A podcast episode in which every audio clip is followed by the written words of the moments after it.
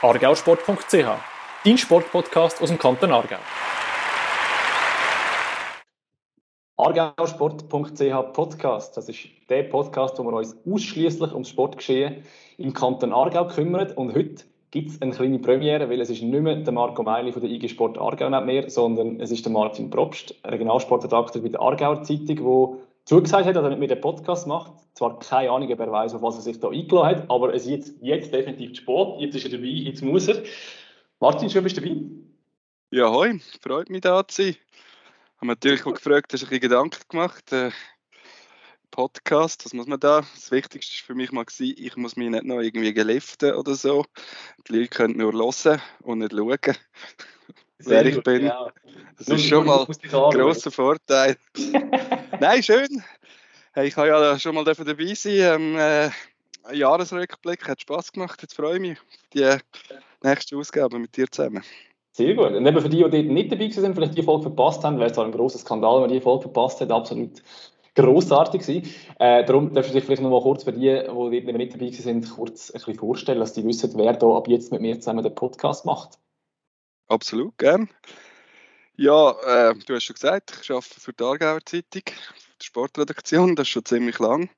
2007 dort angefangen als Praktikant und dann äh, reingerutscht, ja. Und immer noch mit viel Leidenschaft dabei und auch äh, intensiv für den Sport im Aargau zuständig. Ähm, mittlerweile als äh, stellvertretender Ressortleiter vom Regionalsport.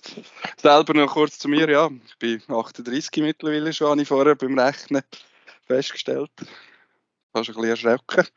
Aber ja, ich habe schon zwei Kinder und äh, wohne in einem Häuschen. Von dem her selber lieber Passivsportler als Aktivsportler. Wobei, also mal ein Tennis, Tennismatch, das ist schon lässig. Ja, ich glaube, das ist das Wichtigste. Sehr gut. Ja, ja, den Rest lernen, lernen sie dann, als wenn sie uns regelmäßig zu also lernen sie dich schon noch ein bisschen besser kennen und mich dann auch mit der Zeit, das ist tiptop.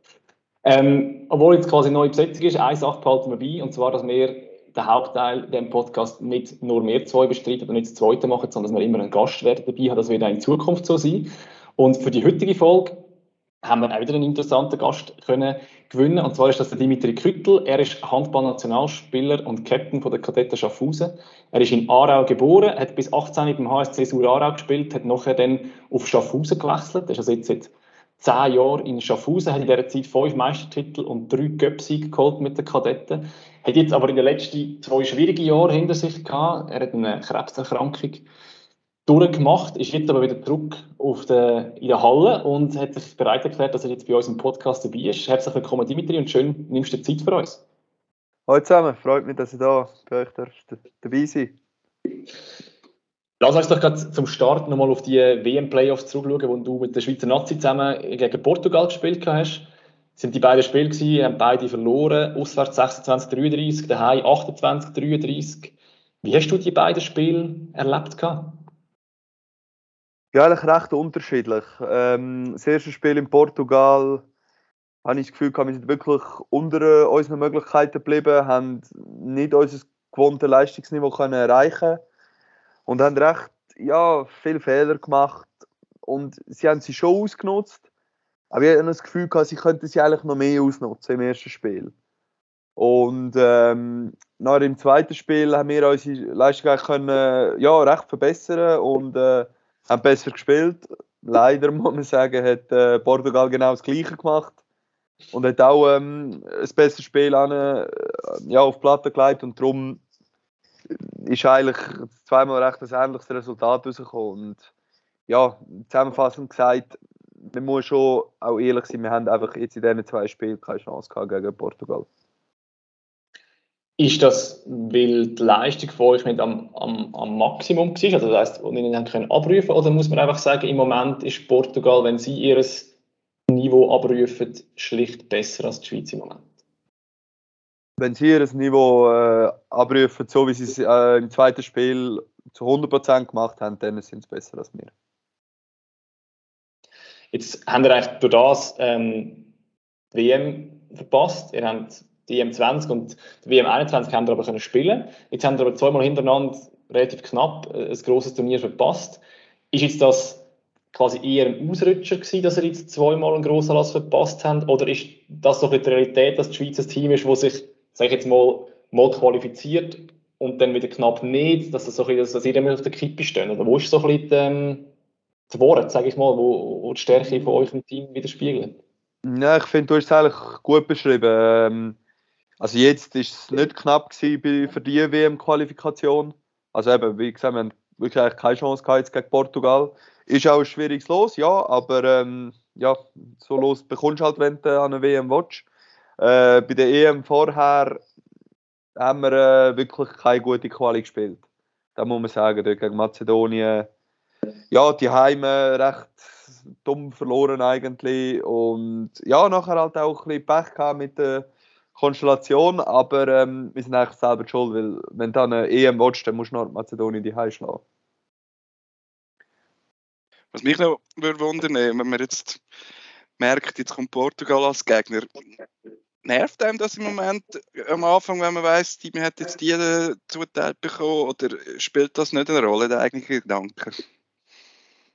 Ja, vielleicht jetzt ganz kurz schon, weil ähm, wenn man schaut, zum Beispiel in einer anderen Gruppe, klar, jetzt durch den Ukraine-Krieg ist äh, Russland draußen, ist ähm, äh, was ist es? Belgien gegen die Slowakei und der, der gönnt dort, kommt weiter.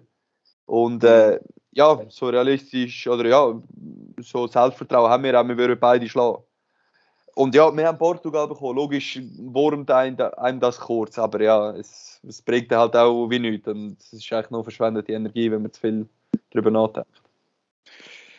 Was ich gerne mal noch in allgemeiner würde reden, wenn wir mit dir schon mal einen Handball-Nationalspieler da bei uns haben, ist so, ähm, ja, wenn Fußballnazi rockt, dann kommen sie mit dem Lamborghini und dann wird diskutiert über das und den Charterflug und ihr kommt da eigentlich ja, sehr individuell und fliegen, glaube ich, so viel ich weiß, meistens äh, den normalen Linienflug.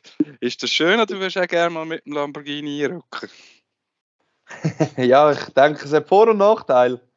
Je nachdem, auf was man jetzt äh, ja, ich sage mal, äh, was man priorisiert ist im Leben. Nein, ähm, ja, wir sind äh, schon nur rein kaltsmäßig nicht in der Sphäre vom Fußball. Logischerweise damit verbunden ist auch äh, Medienaufmerksamkeit, damit verbunden ist auch, dass ich aber zum Beispiel kann easy in die Stadt gehen und mir drei Bier gönnen, ohne dass das nächste, am mhm. nächsten Tag in der Zeitung steht. Da kann ein Fußballer eher nicht wie alles im Leben hat es Vor- und Nachteile. Ich glaube, wenn ich einen Lamborghini hätte, würde ich mit dem nicht in die, in die Nationalmannschaft fahren, weil da würde alles so krass blöd schauen. Aber äh, ja, eben auch schon würde kaufen, ist schon eigentlich eher die erste Frage. Aber ihr habt jetzt, glaube ich, zum Beispiel in Portugal im gleichen Hotel gewohnt wie die portugiesische Nationalmannschaft und in der Schweiz nachher auch. Ich meine, so Sachen sind ja schon noch speziell. Ist das einfach, mir ist sich das gewöhnt? Das also ich habe jetzt schon beides äh, erlebt, dass wir in unterschiedlichen Hotels sind, aber jetzt auch schon ein paar Mal in der gleichen. Machen wir uns gar keine Gedanken darüber. Für uns ist das einfach irgendwie, ja, jetzt ist es halt so oder dann ist es halt nicht so. Also mhm. ja, es beeinflusst ja einem auch nicht, wenn wir ehrlich sind. Wenn wir nochmal zurückkommen eben auf das, was wir vorher diskutiert haben, mal dabei, mal nicht dabei. Wenn wir jetzt in die Zukunft schauen, was braucht es für die Schweizer Nazi, dass man ein Team hinbekommt oder Qualität hat, um sich regelmäßig aus eigener Kraft für die Turniere zu qualifizieren? Ja, ich glaube, ein wichtiger Grundbaustein oder für da, für da kann sein, dass wir ähm, ja, mehr oder weniger in dieser Konstellation zusammenbleiben. Wir sind immer noch, mit Ausnahme von, ja, vom Andi, eigentlich die meisten, ja, für so ein Schlusszeichen relativ jung und kommen erst ins beste Handballalter. Und ja, entscheidend ist, dass eben so, ich sage, der Kern der Mannschaft beim Handball bleibt, weiter auf den Handball setzt, weiter Erfahrungen sammelt, sechs in der Bundesliga, sechs in europäischen, anderen europäischen Top-Ligen, sechs äh, EAF League oder Champions League, was auch immer. Und ja, dass wir so eigentlich Schritt für Schritt uns das Selbstverständnis erarbeiten, dass wir einfach an allen grossen Turnieren dabei sind. Jetzt kann ich davon aus, die beiden WM-Playoff-Spiele sind für dich persönlich auch äh, etwas Besonderes gewesen. Du hast zwar am Yellow Cup schon wieder das erste Mal wieder für die Nazi spielen nach, nach zwei Jahren wo du äh, nicht in der Nazi bist, eben wegen deiner äh, Krebserkrankung, über die reden wir nachher noch ein bisschen ausführlicher, aber wie hat es für dich angefühlt, jetzt quasi wieder nach dieser schwierigen Zeit äh, das Nazi-Trikot wieder dürfen anzulegen? Also zuerst, ich bin nur ein Jahr weg gewesen. Aber ähm, nein, äh, ich habe das schon zwei, drei Mal gesagt. Es ist äh, ja so schön, dass ich eigentlich ein Jahr nach der Diagnose wieder dürfen für die Nazi spielen, für mein Land spielen. Und ja, ich habe das so genossen, wieder dürfen mit all diesen Jungs ja, dort stehen, dürfen im roten Trikot rumsäckeln. Das ist wirklich ja, das ist sehr lässig. Und wenn mir das jemand vor einem Jahr gesagt hätte, ja, logischerweise hätte ich das sofort unterschrieben. Ja, dort haben das halt natürlich noch nicht so können wissen, logischerweise.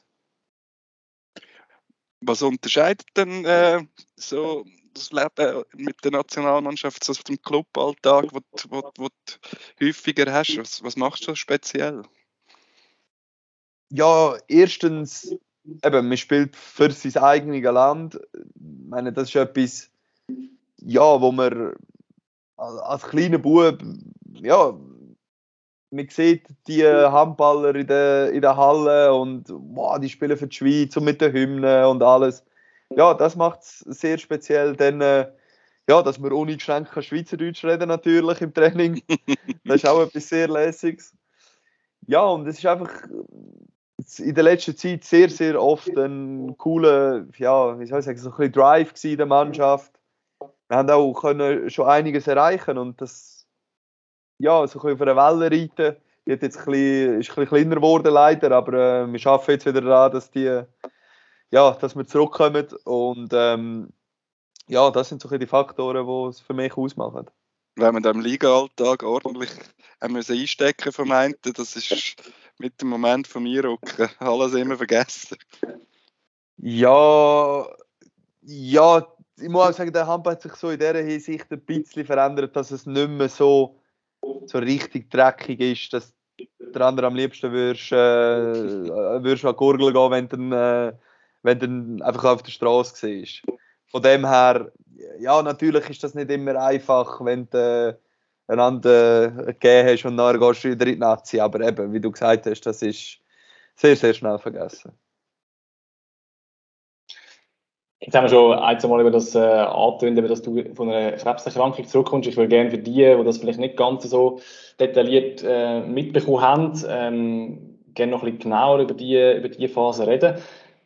Vielleicht kurz eine Erklärung. Ich, das, was ich jetzt zusammenfasse, habe ich einfach aus Zeitungsartikel. Du korrigierst mich sehr gerne, wenn ich da irgendetwas falsch ähm, zusammengefasst habe. Aber ganz grob gesagt, ist es glaube im Dezember 2020 gewesen, oder, wo du bei einer Untersuchung von deiner Lunge festgestellt wurde, dass dort irgendeine Weichteilmassennummer ist, die dort nicht hingehört.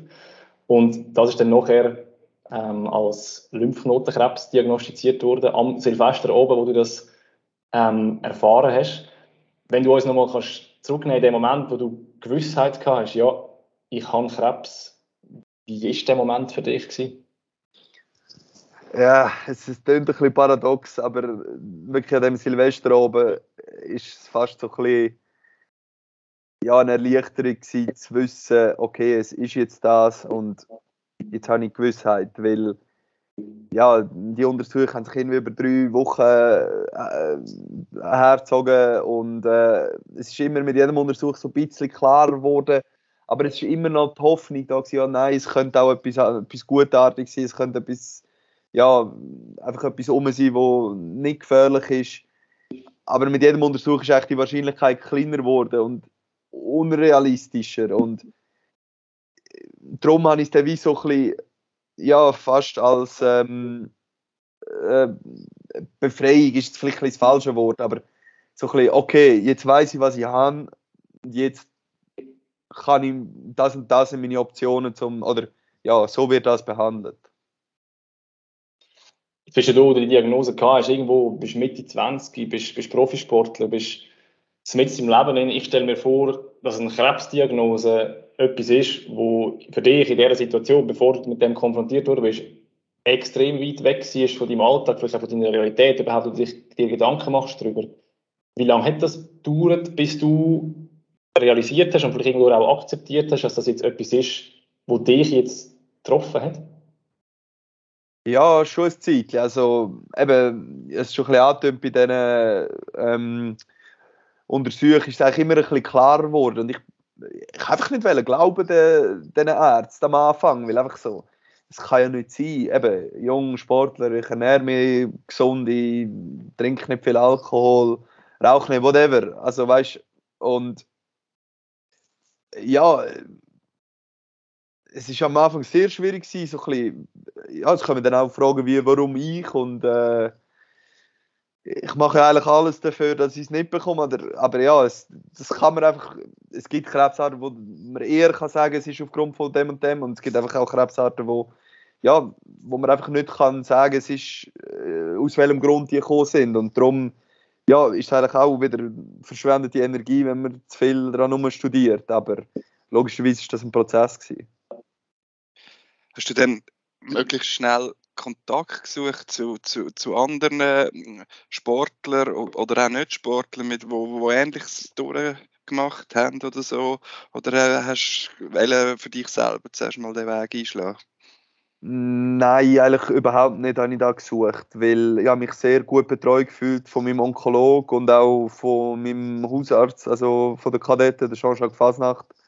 Und die haben eigentlich wirklich auf all meine Fragen äh, Antworten gehabt. Und auch mit Sportlern habe ich eigentlich nicht. Dort ist der Sport so weit weg, dass ich eigentlich noch nicht so weit bin, wie ich werde es wieder mal zurückschaffen oder nicht. Also, da habe ich nicht mal gewusst, ob die Behandlung anschlägt. Von dem her, das ist so weit weg, gewesen, über so Sachen macht man sich dort noch nicht Gedanken. Hat es dir geholfen, vielleicht Sportler zu sein? Im Sport kennt man ja auch so, äh, einen Trainingsplan, das ist jetzt der Plan, so vorwärts. Hast du auch irgendwie so wie versucht, Etappenziel zu machen? Oder ist das noch schwierig am Anfang?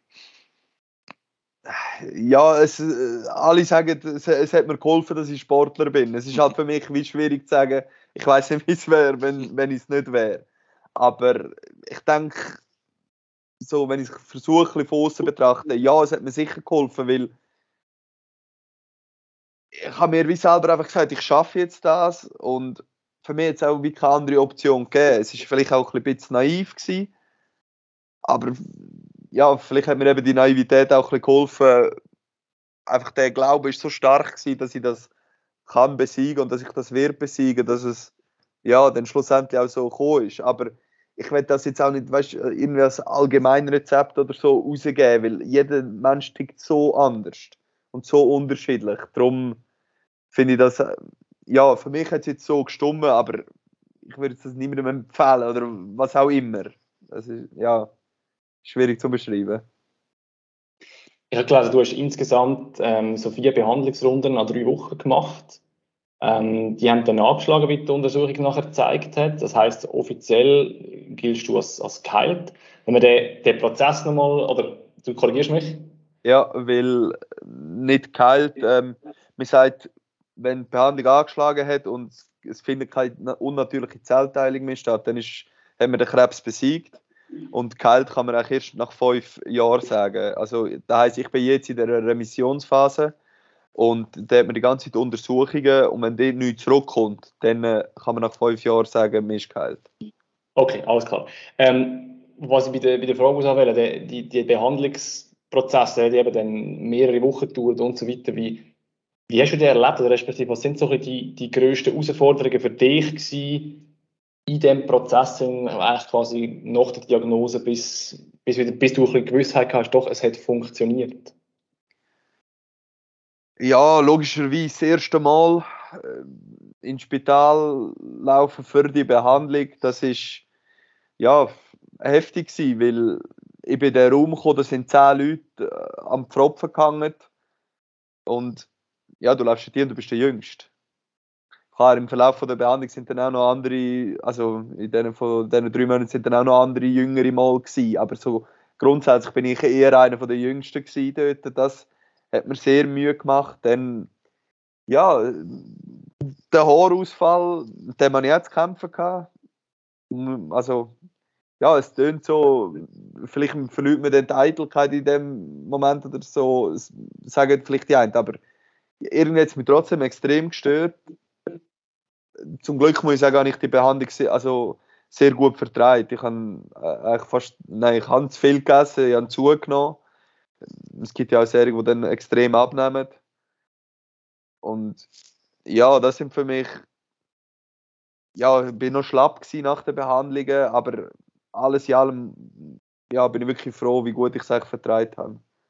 Das Hast du relativ, Sorry, Hast du ja. relativ schnell gemerkt, dass das gut anschlägt und dass es in eine gute Richtung geht? Ja, eigentlich nach, der zweiten, nach dem zweiten Zyklus, also nach sechs Wochen, äh, habe ich wieder ein CT müssen können machen und dann dort hat man gesehen, dass es sehr gut angeschlagen hat. Es gibt so ein bisschen Zeichen vorher, eben der Haarausfall zum Beispiel, wenn der kommt, dass es ist das Zeichen, dass es auch anschlägt, aber es ist nicht, also es ist keine Gewissheit. Ja, wir, ich meine, das ist dann im Kopf schon nicht so einfach. Da fängt man an, ja, wirkt es eben oder wirkt es nicht und fängt auf jedes kleines Ding an zu achten, wo, ich meine, wir sind noch kein Ärzte und mhm. eigentlich, ganz ehrlich, ich habe keine Ahnung, aber man interpretiert trotzdem irgendwelches Zeugs. Wie lenkt man sich in so einer Zeit ab, dass äh, Gedanken nicht nur um Kranken kreisen. Hast du gleich weiter können Handball intensiv schauen oder hast du das ganz auf die Seite schieben oder wie hast du dich da abgelenkt? Ja, Handball schauen war sicher äh, ein Teil. Es war auch nicht immer ganz einfach, weil ich gedacht hätte, ja, das wäre ich jetzt auch. Aber ähm, ja, was ich muss sagen, Freunde, Familie, das ist eigentlich die grösste Ablenkung im positiven Sinn. Also, wir sind so oft spazieren zusammen, haben ja, irgendetwas unternommen, viel draußen auch, wenn ich Kraft hatte, haben irgendwelche Schneemannen gebaut, whatever, irgend so Zeug. Und das, ja, ich habe mich eigentlich nie, ich habe mich sehr immer unterstützt gefühlt und nie irgendwie, sie haben mir nie das Gefühl gegeben, oh, du bist krank oder so. Sondern man hat einfach Zeug gemacht, wie vorher. Halt einfach vielleicht ein bisschen intensiver, mehr. Und da hat mir eigentlich am meisten geholfen. Und wann hast du wieder geglaubt, dass du nochmal Spitzensportler sein kannst? Von Anfang an oder ist das dann erst im Laufe der Zeit entstanden? Nein, eigentlich nicht von Anfang an. Eigentlich wirklich nach dem zweiten Zyklus, wo ich äh, Gewissheit hatte, dass es angeschlagen hat. Dort ist auch wieder so, okay, ja, es hat angeschlagen, dann ist für mich eigentlich klar, gut, das kann ich, das werde ich auch besiegen. Und dann kommen halt schnell eben Gedanken, ja gut, dann kann ich es auch wieder zurück aufs Handballfeld schaffen. Wenn ist Sport das Thema geworden? Also weißt, ist das in irgendeiner Form während der Behandlung so ganz, ganz reduziert schon etwas gewesen, was du hast können machen oder ist das etwas gewesen, wo du quasi vom einen Tag auf den anderen komplett auf die Seite hast müssen legen und gar kein Thema mehr war? Also so eigentlich in dieser Diagnosephase, also wo ich noch nicht gewusst habe, noch nicht Gewissheit hatte, dort habe ich gar nichts gemacht. Da hatte ich absolut keine Lust auf mich auch nur einen Meter zu bewegen. Aber nachher, wo die Behandlung angefangen hat, habe ich am Anfang eigentlich ja, noch so dreimal in der Woche etwas gemacht, aber logisch mit weniger Intensität. Und dann, je länger es dauert hat, desto mehr habe ich auch gemerkt, wie sehr das meinem Körper zugesetzt hat. Also, ich bin joggen und ich bin langsamer als meine Freundin. Und ja, das ist wirklich nicht so einfach gewesen. Also jetzt nicht wegen dem, aber einfach gesehen, wie man, ja, wie krass schnell man auch ja, abbaut, logischerweise abbaut und gleichzeitig eben auch noch Behandlung, die ja auch sehr kräftezerrend war. Aber ja, eigentlich immer versucht, ein bisschen etwas zu machen. Aber wenn hast du wieder quasi können so anfangen Sport machen, dass du gefunden hast, ja, ich trainiere jetzt auch wieder wirklich. Also es ist nicht einfach nur sage ich, eine Beschäftigung oder es geht immer weiter ab, sondern dass du vielleicht merkst, hey, doch, ich kann jetzt wieder etwas machen, ein bisschen regelmäßig, ich mag vielleicht auch ein bisschen mehr und ich kann mich auch wieder irgendwo steigern in dem, was ich mache, auch wenn es natürlich noch auf einem viel, viel tieferen Niveau war, als du vorher warst, aber einfach, dass man wieder in die andere Richtung gegangen ist quasi. Ja, eigentlich, ich habe Ende März ähm, die Behandlung abgeschlossen und dann vielleicht so ein, zwei Wochen später habe ich schon wieder gemerkt, wie es darauf geht. Also, ja, ein gutes Beispiel ist, ich bin Ende März mal noch Tennis spielen mit ein paar Kollegen und ich habe einfach den Ball nicht können erreichen, weil in meinem Kopf bin ich schneller gewesen als mein Körper. Und einfach bin umgekehrt, weil ich, es ist einfach nicht gegangen, ein paar Mal. Und dann so ein, zwei Wochen später, ja, habe ich schon Fortschritt gemerkt. Und das war eine enorme Motivation, gewesen, zu sehen, ja, es, äh, es geht wieder ein bisschen darauf. Und wenn ist so wieder so richtig, äh, weißt du, wirklich dann spezifisch Handball, Mannschaftstraining und so weiter, wie ist das gewesen, so ein das wieder können, können aufzunehmen? Also ich würde sagen, so Mitte Mai habe ich wieder recht intensiv trainieren. Aber ähm, noch nicht Handball eigentlich, oder sehr wenig, eigentlich fast nur werfen. Und ähm, richtig mit der Mannschaft trainiert, wenn ich dann erst, oder ja, erst, äh, habe ich dann Mitte Juli wieder. Wie gehört denn so, so bei Rückkehrer, so, wenn es dann wieder in die Garderobe kommen, die gewohnten Abläufe wieder so im ersten Moment zu realisieren, was habe ich jetzt geschafft. Hast du das auch irgendwo mal gehabt, so einen Moment? Ja, ich muss ehrlich sagen, ich kann Auswärtsreisen in der Europa League nicht so gerne eigentlich, weil ja, mich guckt das an. Also das Spiel selber finde ich mega geil, aber ja, das Reisen dort an, ich empfinde das schon ein bisschen als Belastung. Und ich hatte so Freude gehabt, wieder äh, so eine Reise können zu machen und in dem blöden Flugzeug hocken, drei Stunden und den ganzen Tag eigentlich nichts machen und warten, dass man ankommt und dann noch trainieren. Ja, wo ich sonst immer ein bisschen dran rumgemotzt habe, ja, da habe ich wirklich, da habe ich sehr, also sehr als speziell empfunden, aber ja, das Gefühl verflügt dann auch schnell. Ich wollte fragen, es ist wohl äh, nicht, nicht nachhaltiges Gefühl. nicht wirklich, nein. Aber wenn du würdest sagen, oder vielleicht wie beurteilst du selber, hast du den Level von vorher mittlerweile wieder erreicht, sogar drüber? Wie würdest du das so ein bisschen beurteilen, wenn du jetzt vergleichst, wo du vorher bist und wo du jetzt wieder angekommen bist? Ähm, also ich habe im September wieder angefangen zu spielen und haben dort sehr langsam und das Ziel war, dass wir steigern bei Kadetten. Und dann haben sich, ja, man muss sagen, fast dooferweise die anderen zwei Linkshänder verletzt und dann bin ich allein gewesen. Und dann ich 60 Minuten jedes Spiel spielen und wir haben wirklich einen taffen Spielplan gehabt. Und da muss ich sagen, das war noch ein bisschen zu früh für mich und ich habe dort noch nicht ganz, ja, so regelmäßig oder so konstant können meine Leistung bringen, wie ich das wollte. Ähm, logischerweise, äh, zum Glück ist nichts passiert und ich bin fit geblieben. Und dann habe ich eigentlich, ja, ich würde sagen, so Anfang Dezember bin ich wieder ähm, dann doch auch wieder auf meinem alten Niveau gewesen und jetzt eigentlich seit dem Januar, ja, fühle ich mich wie vorher. Das war irgendwie jetzt in der Corona-Phase und äh, die Rückkehr und du sagst, du hast dann auch noch irgendwie das Gefühl gehabt, hättest dich übernommen. Was hat Corona noch mit dir gemacht? Hat dich das nervös gemacht? Nervöser als vielleicht andere mit der Vorgeschichte? Äh, überhaupt nicht, weil ähm, ich habe vor der Diagnose, dort im Dezember 20, Anfang Dezember, hatte ich Corona. Gehabt. Und ich war eigentlich Hochrisikopatient, gewesen, habe das einfach nicht gewusst, oder? Und ich habe es so gut vertragen, dass ich eigentlich wirklich vor Corona einfach aufgrund dessen gar keine Angst hatte. Aber ja, mhm. das ist einfach, also das ist einfach Glück oder wie du auch immer da willst sagen, da kann ich ja nicht dafür. Aber ja. Und was macht es, wenn man wenn, mit einem, wenn man dann irgendwie Schicksal von anderen Spiel, von Spielern oder Sportlern sieht? Also vielleicht nicht mal nur im Handball, oder mit dem wenn du so etwas siehst in der Fußball-WM, natürlich ist es nicht ganz vergleichbar. Er steht unmittelbar in Lebensgefahr gewesen, du einfach durch Gesamterkrankung, aber nimmt man so Sachen jetzt anders wahr? ja, man fühlt vielleicht mehr mit, mit denen und, oder vielleicht auch mit dem Umfeld. Ich meine, sind wir ehrlich, wenn man die ganze Zeit alles Negative würde an sich heranlassen, dann geht man kaputt, was in den Medien steht. Und das, ja, das geht nicht. Aber ja, wenn es so Gesundheitsfragen sind oder so, ja, klar, man verfolgt schon ein bisschen mit einem anderen Auge. Oder ja, eben, wie, wie gesagt, ich, es fällt mir einfacher, mich ein in diese Leute hineinzuversetzen als vielleicht früher. Wenn jetzt du vergleichst, eben, wir haben es vorhin vom Leistungsniveau allein schon gehabt, wo du eben sagst, da bist du sicher wieder auf dem gleichen Niveau wie vorher, sogar ein bisschen drüber. Ähm, wie ist es bist du als Spieler noch der gleiche Spieler oder weißt, bist du als, wenn du auf dem Spielfeld stehst, ist das identisch wie vorher oder ist da gleich, sind andere Sachen um oder andere Elemente, wo du sagst, das ist vielleicht vorher noch nicht der Fall gewesen? Hat sich jetzt gleich durch die Erkrankung irgendwie etwas ein verändert?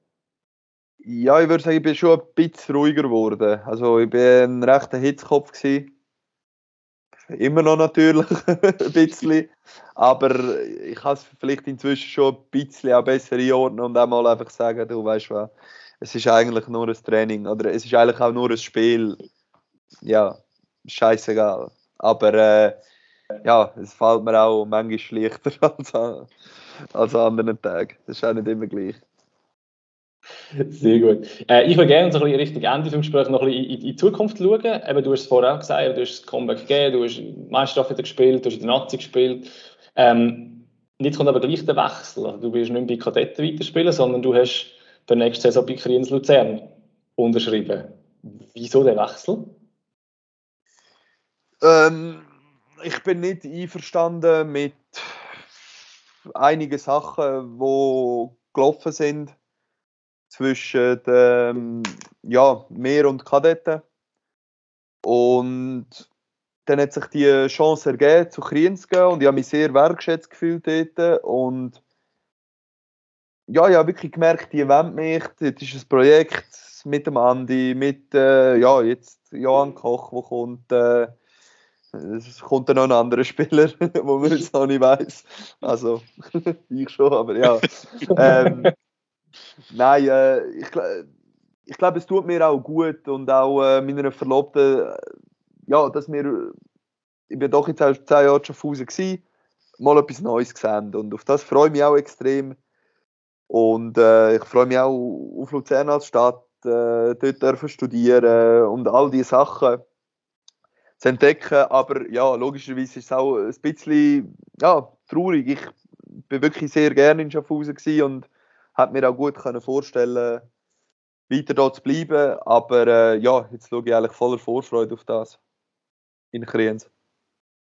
Du hast angesprochen, der Andi Schmidt wechselt auch dorthin. Er hat, sein Wechsel ist quasi vor ihm schon bekannt gewesen. Hat das für dich eine Rolle gespielt, dass du gewusst hast, er ist auch dort oder ist das schlussendlich wurscht gewesen, dir einfach das Angebot sonst in dem Sinn oder die Option, Möglichkeit, die du in Luzern siehst, sowieso zugesagt?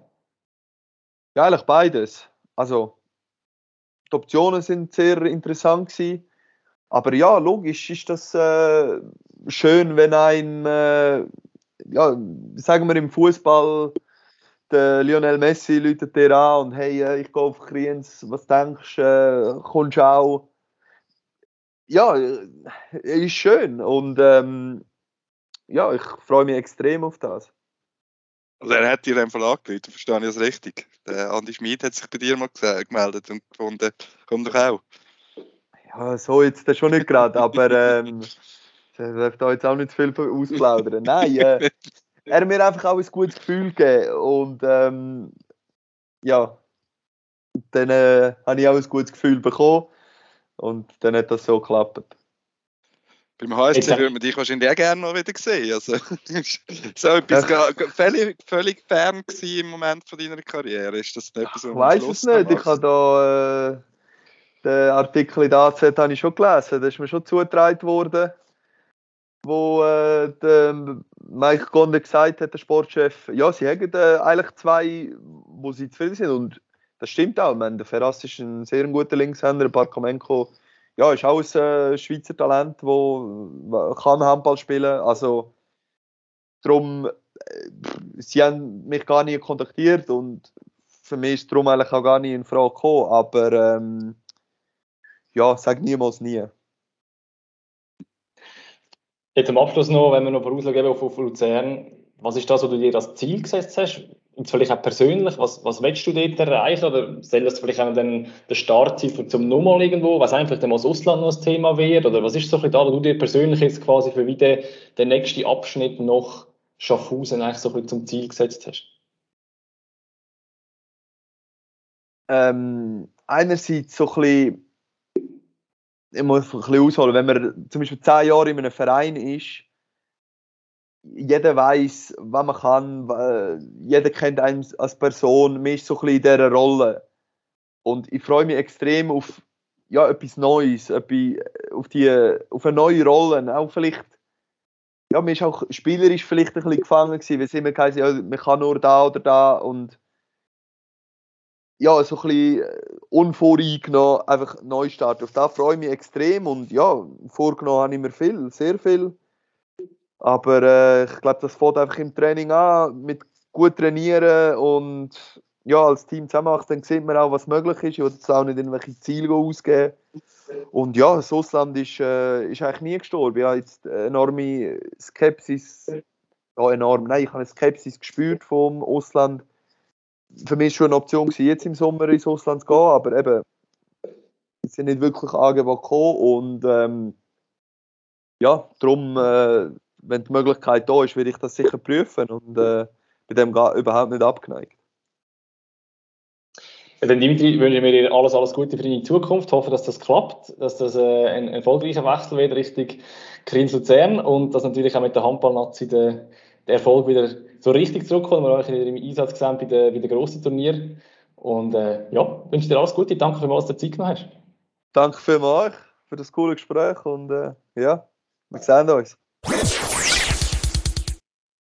Ja, dann kommen wir doch nach dem Interview, das wir gemacht haben mit dem Dimitri, zum zweiten Teil in unserem Podcast. Und wir haben uns ein bisschen Gedanken gemacht, machen wir genau gleich weiter, wie wir den Podcast vorher gemacht haben. Wir haben ein paar neue Sachen dazu nehmen.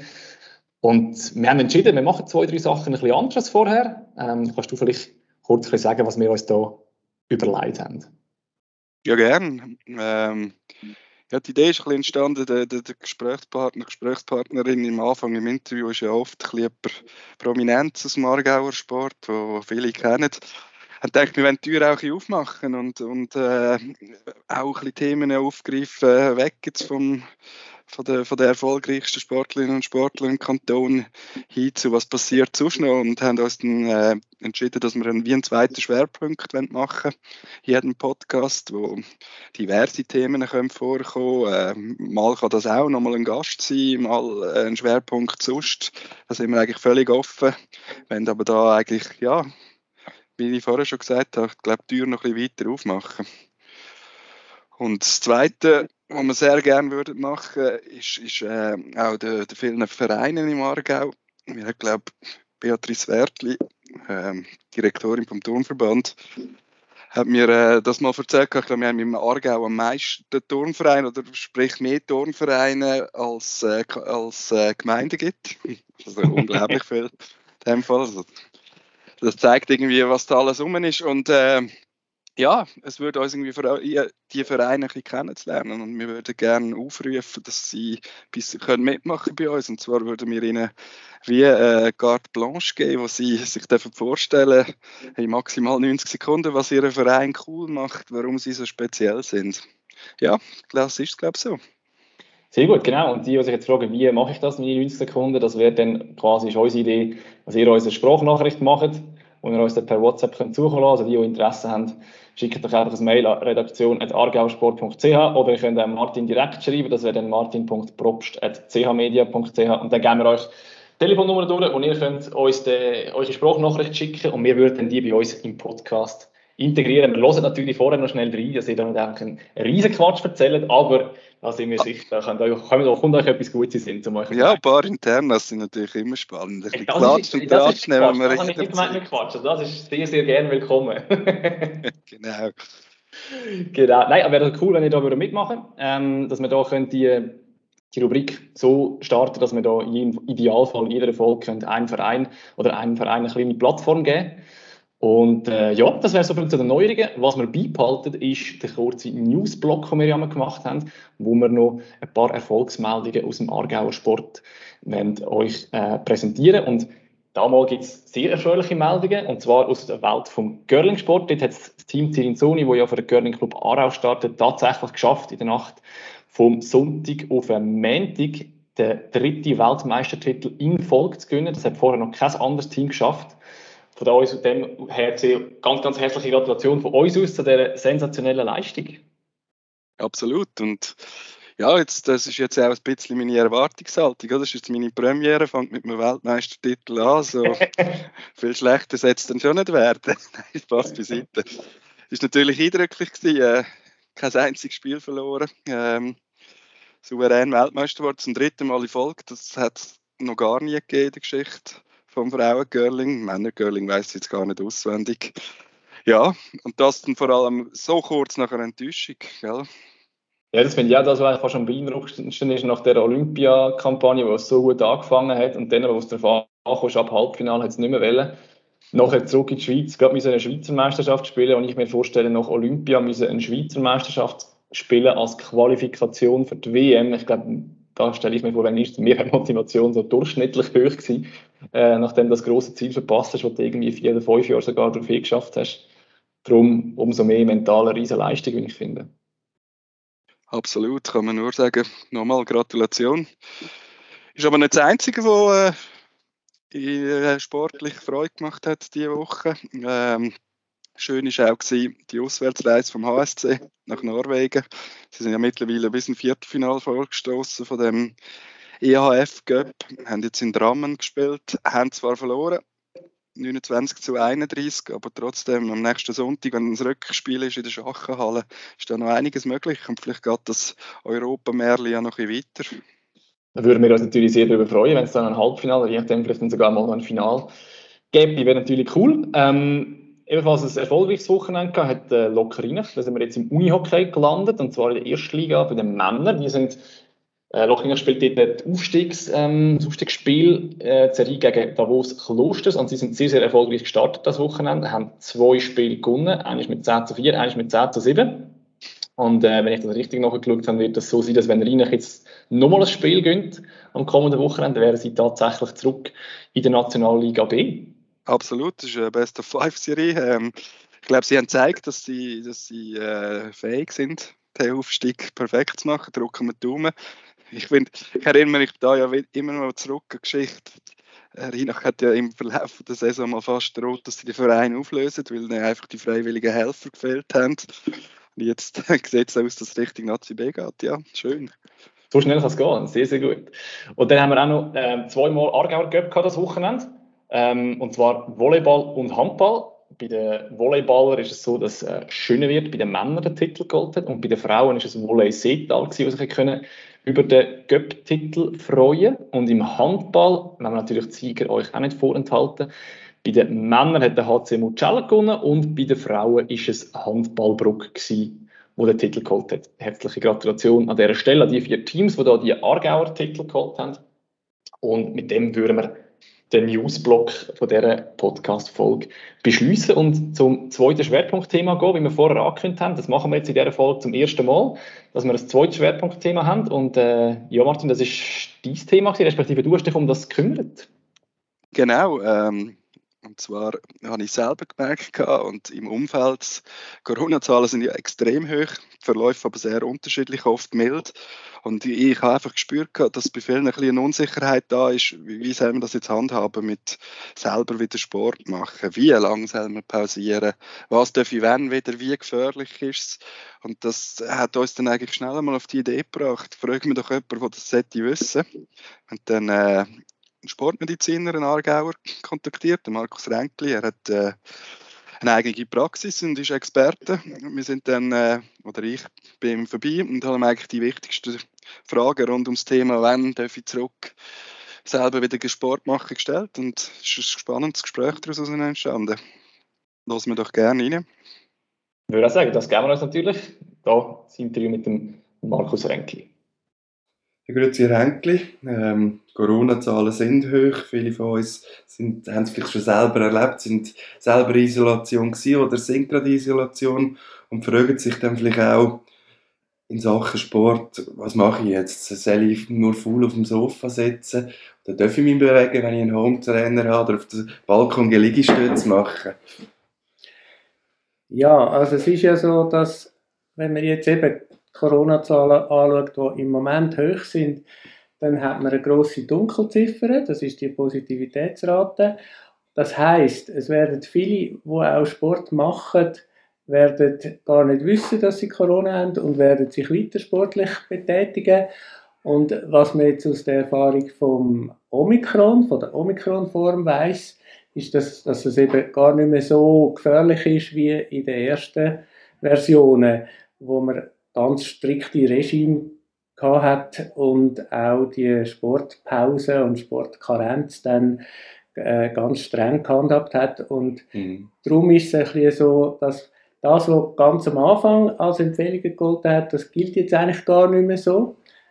Und trotzdem gibt es natürlich Gründe, wo man kann sagen, äh, man sollte sich wie Spitzensportler, die ganz streng das handhaben, am Anfang von der Erkrankung sicher an das halten, wenn man es dann weiß. Mhm. Und die Isolationszeit ist ja von diesen 10 Tagen auf 5 Tage zurückgegangen.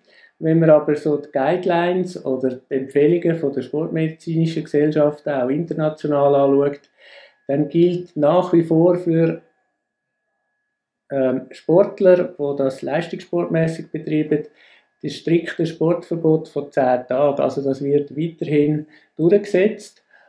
Plus die zweite Bedingung, dass man sieben Tage ohne Symptom muss sein, bevor man wieder startet mit dem Sport. Und dann fängt es so ganz Schritt für Schritt säuferlich an. Also das heißt, während der Isolation ist so das heißt auf Englisch Activities of Daily Living. Das heißt so im Haus rumlaufen und vielleicht zum Briefkasten und wenn man das darf mhm. unter Isolationsbedingungen. Also das heißt wirklich sehr sehr easy und möglichst den Körper ähm, schonen. Also das gilt auch mit der Corona-Version noch. Und nachher gibt es dann eben die, die schrittweise je nach Stadium äh, Aufnahme von der körperlichen Aktivität. Sie nehmen da etwas vorneweg, das wäre meine nächste Frage gewesen, wenn die Isolation, das weiß man, die geht fünf Tage, das heisst, wenn man symptomfrei ist, kann man eigentlich wieder normal am Leben teilnehmen. Soll man jetzt gerade wieder voll ins Training einsteigen, wie man vorher war, oder eben soll man säuferlich angehen? Also man soll sehr säuferlich angehen und dort ganz gut auf, auf Körpersignal achten. Und es gibt so ein Hinweis, wo noch gut ist, wo aber nicht wissenschaftlich ist, aber wo man sich darauf achten kann, wenn man zum Beispiel seinen Ruhepuls kennt am Morgen, wenn man noch im Bett ist, bevor man aufsteht, den Puls messen. Wenn man am nächsten Tag, also körperlich aktiv, startet und am nächsten Tag der Puls 10 Schläge höher oder noch höher ist, dann ist es schon zu viel gewesen. Mhm. Also das ist etwas, was jeder für sich messen kann. Und wenn man sich ein bisschen an die Stadien haltet, die in den Empfehlungen sind, dann fängt man wirklich sehr, sehr langsam an. Das heißt ja, leichtes Joggen ähm, auf einem Hometrainer, aber in einem tiefen Bereich. Das heißt etwa 70 Prozent von dem, was man sonst äh, maximal leistet.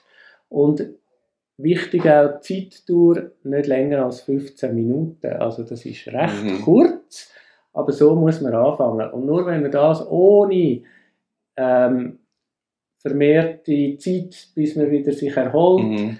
Dann kann man dann die nächste Stufe machen. Also sehr gut auf seinen Körper hören, wie reagiert er, was, richtig, was spürt man. Richtig. Und so ein Signal, wo man dann muss auch sagen, oh, das ist jetzt nicht gut, wäre ähm, natürlich Atemnot, ähm, rasche Erschöpfung, ähm, das Gefühl, ich fühle mich nicht wohl und die meisten spüren das erst, wenn sie ein High-Intensity-Training dann machen. Also wenn mm. das einfach nicht mehr geht und das Langsamer, das geht eigentlich noch. Und das ist einfach erstens ein Hinweis, ja, Step Down, nochmal langsamer einsteigen.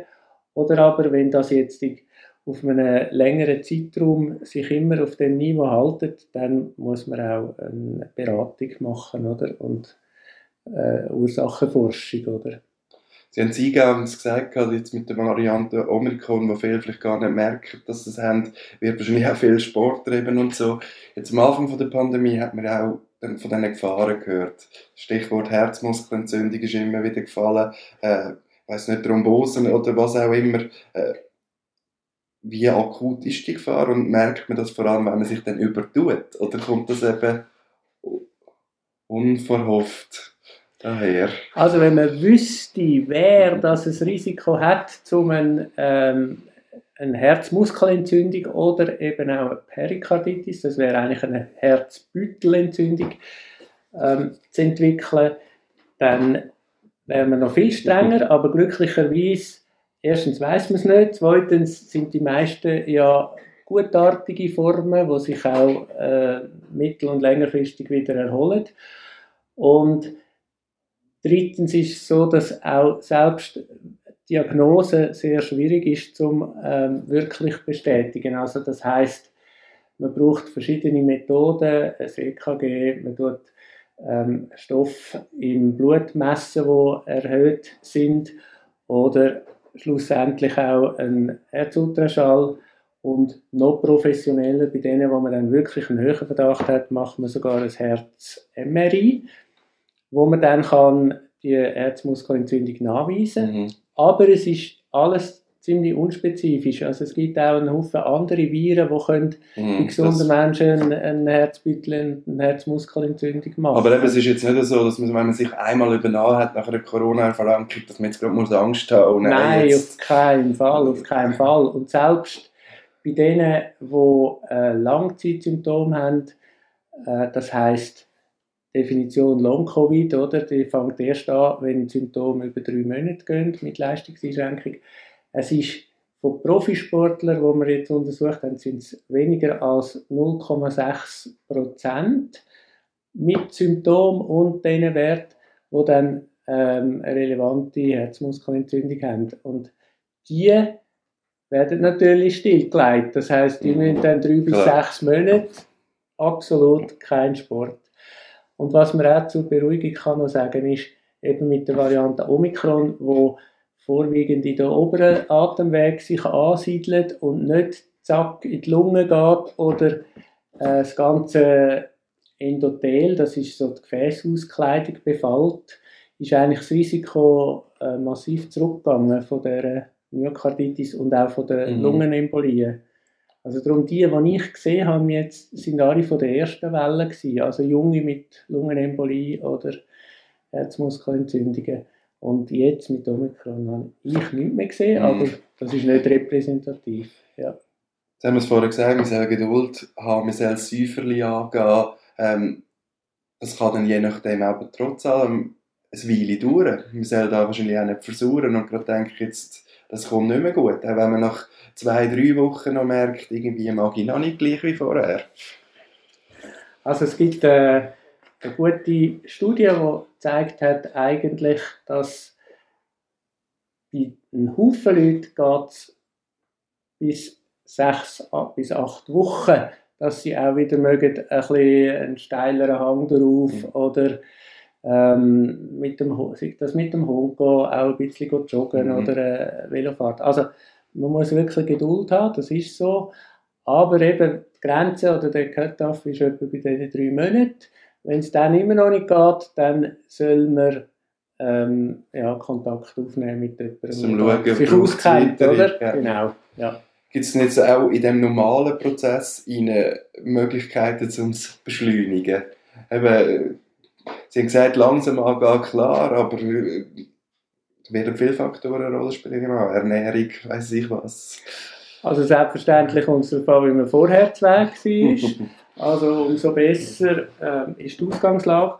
Und das andere ist, dass man auch wieder muss sich bewusst sein dass sich die ähm, Schwellen vom Training verschieben. Das heißt, die meisten gehen dann schnell rein, trainieren zwar, aber haben eigentlich keinen Trainingseffekt, weil sie am falschen Ort trainieren, also bezüglich Herzfrequenz oder äh, Belastung, wenn es auf dem Ergometer ist mit den Wattzahlen. Also man muss dort wie sagen, ja, jetzt bin ich untrainiert, wie würde ich jetzt starten, mhm. mit welcher Belastung und nicht einfach dort wieder einsetzen, wie es vorher war. Das, das funktioniert nicht.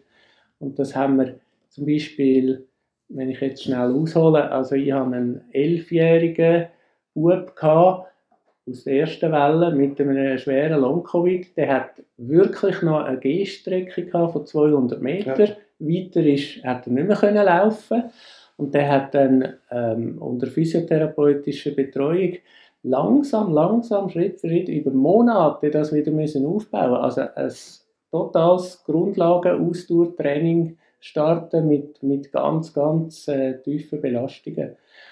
Und das machen auch die Profisportler natürlich so. Die messen, die haben einfach den Vorteil, die können ihre, ihre ähm, Schwellen und Trainingsbereich messen mhm. lassen, mhm. was aufwendig ist, und haben dann so die Information. Und das andere wäre eben jetzt das Übertraining wäre eine Möglichkeit für, für jetzt nicht Sportler mit der Herzfrequenzmessung am Morgen, ähm, um das, mal um das so ein einen Anhaltspunkt, einen Anhaltspunkt ja. haben, oder? Was mich noch wundern würde, nee, es ist jetzt der, der selber geht, joggen, geht Velofahren, um sich fit zu halten, der kann das ja ein bisschen steuern, aber viele sind ja im Vereinssport aktiv. Die gehen dann mit, mit Teamkolleginnen und Teamkollegen ins Training. Dort ist das Dosieren ja dann wahrscheinlich ein bisschen schwieriger, weil dann, aber auch dort sollte man dann schauen, dass man sich rausnimmt, oder? Und nicht übernimmt. Das ist richtig. Und die meisten schaffen es auch nicht, gar nicht, sich zu überbelasten, weil es kommt einfach so wie ein Hammer. Also mhm. man kann es eigentlich nicht verpassen, außer man nimmt jetzt gerade irgendeinen Wettkampf teil, was eh nicht sinnvoll ist und dann das Adrenalin das eben überdeckt, oder, dass man nicht auf seinen Körper los. Und die anderen, ja, die merken es, sei es beim Schnaufen, sei es mit einfach Müdigkeit und Unwohlsein, wo dann dazukommt. Und das muss nicht einmal dann das Herz sein oder jetzt die Lunge, sondern es ist einfach ja, die Erkrankung an und für sich, wo ja viele auch sonst mit Müdigkeit, Konzentration, so viele Faktoren äh, ja, wo, wir, wo man gar noch nicht so viel weiß darüber. Also. Zum Abschluss vielleicht nochmal so in schneller Wort zusammengefasst, wenn ich Sie richtig verstanden habe, sportliche Aktivität wieder anfangen, muss man sich keine Sorgen machen, man soll es einfach gemütlich angehen und gut auf sich hören. Ist das wahrscheinlich so kurz, die kürzeste Zusammenfassung? Ja, ich denke, das ist eine, ist eine gute Zusammenfassung. Und die, die jetzt konkrete Anweisungen wollen. Also was heißt das ganz genau für meine Sportart oder für meinen Trainingszustand? Die können das entweder ähm, anhand von so Anleitungen nachlesen oder nachschauen oder eben dann äh, sich informieren über eine Fachperson. Das kann ein Physiotherapeut sein oder ein Sportmediziner oder so eine Information können Sie uns sicher auch zur Verfügung stellen, die wir dann unseren Zuhörerinnen und Zuhörern per Link können, äh, zur Verfügung stellen Jawohl, das gibt es. Es ist allerdings, muss man sagen, einfach eine Erfahrungssache. Das ist nicht wissenschaftlich bis ins Detail mhm. getestet, sondern es ist ein Anhaltspunkt, wie man äh, kann vorgehen kann. Also wie so ein Kochrezept. Was kann ich machen? Ab wann kann ich auch extensiv trainieren oder äh, Gewichtstraining aufnehmen. Und das Ziel ist ja immer, dass äh, der Virus sich nicht festsetzt und im Körper ausbreitet in allen Organen. Und das ist halt so, wenn man eine hohe Belastung zu früh macht, dann hat der Virus eine größere Chance, ähm, dann auch seine schädliche Wirkung zu entfalten an Organen, die außerhalb oder innerhalb, mhm. muss man sagen, von der Nase sind und nicht nur schnuppen und äh, so ein bisschen alles weh macht. Und das wird man ja möglichst verhindern. Absolut. Vielen Dank für die Ausführungen. Spannend gewesen. Danke vielmals. So, das wäre unsere Premiere von unserem zweiten Schwerpunktthema. Falls ihr Ideen habt oder Vorschläge habt, was wir uns vielleicht in einer weiteren Folge könnten als Schwerpunktthema vornehmen, wo wir so ein bisschen vertiefter könnt darüber reden, dann schickt uns am einfachsten ein Mail, redaktion.argauersport.ch mit euren Vorschlägen. Ihr dürft natürlich auch Vorschläge bringen zu allen anderen möglichen Themen, Interviewgäste, Feedback zum Podcast, äh, Vorschläge für neue Rubriken, was euch alles in Sinn kommt. Sehr, sehr gerne schicken. Und eben, nicht vergessen, vor allem mitmachen bei der Vorstellungsaktion von eurem Verein. Ja, es war nicht nur die Premiere von der, vom zweiten Schwerpunkt, es war auch meine Premiere. Gewesen. Hat Spass gemacht. Äh, Wem es weniger Spass gemacht hat mit mir, kann ich auch schreiben. genau. Ich kann einen Vorschlag schicken, wer der neue Co-Moderator von mir soll werden. genau, genau. Es ist, äh, ich habe ja einen extrem gut dotierten Vertrag unterschrieben über fünf Jahre. Also von dem her kein Problem. Wenn ich, das ist ja im Trainerbusiness, ist das ja, kann man so gut verdienen, muss nicht mehr arbeiten. Also ja, gerne mich wegschreiben. Nein, Spaß beiseite. Verdienen keinen Rappen, um das noch klarzustellen. Genau. Aber hey, danke mal, bist du dabei gewesen. Ähm, danke auch all denen, die zugelassen haben. Und wir hören uns bald wieder, wenn es wieder heißt argausport.ch Podcast. Und bis dann, gute Zeit. argausport.ch, dein Sportpodcast aus dem Kanton Aargau.